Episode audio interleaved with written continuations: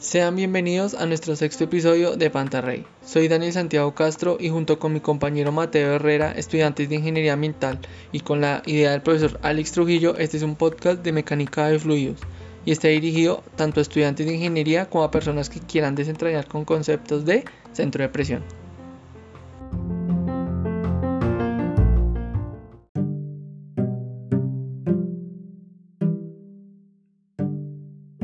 Partiremos del concepto base de presión, pero ¿qué es presión en mecánica de fluidos? Buena pregunta, Mateo. Se define presión el cociente entre la componente normal de la fuerza sobre una superficie y el área de dicha superficie. La unidad de medida normalmente usada recibe el nombre de Pascal.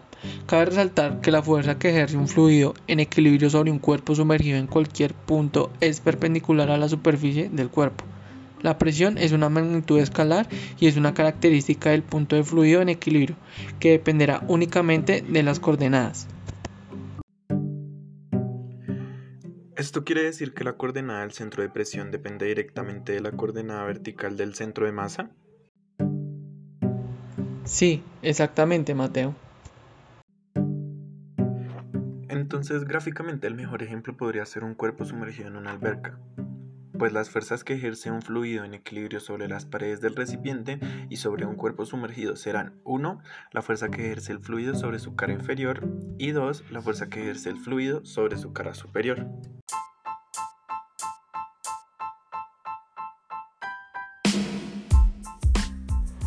Y hasta aquí el episodio de hoy de Centro de Presión. No se pierdan el próximo episodio, pues estará mejor de lo que creen. Responderemos preguntas como ¿qué es la ley de Pascal? Hasta la próxima y como dijo Galileo Galilei, las matemáticas son el lenguaje y son el idioma que usó Dios para escribir el mundo.